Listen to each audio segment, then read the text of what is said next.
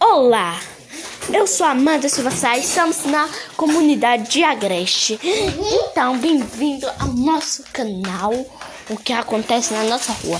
E hoje vamos entrevistar Valdenício Rosa da Silva. Valdenício Rosa da Silva, o que você acha da nossa comunidade?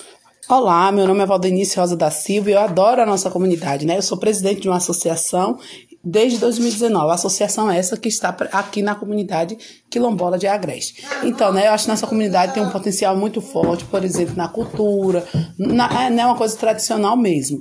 Então, assim, a gente percebe o quão a comunidade é importante, quanto dá a importância devida à cultura, as tradições como rezado, batuque, rezas e crenças é, em geral. Então, assim, a comunidade de Agreste é isso, é alegria, é espírito familiar e tudo.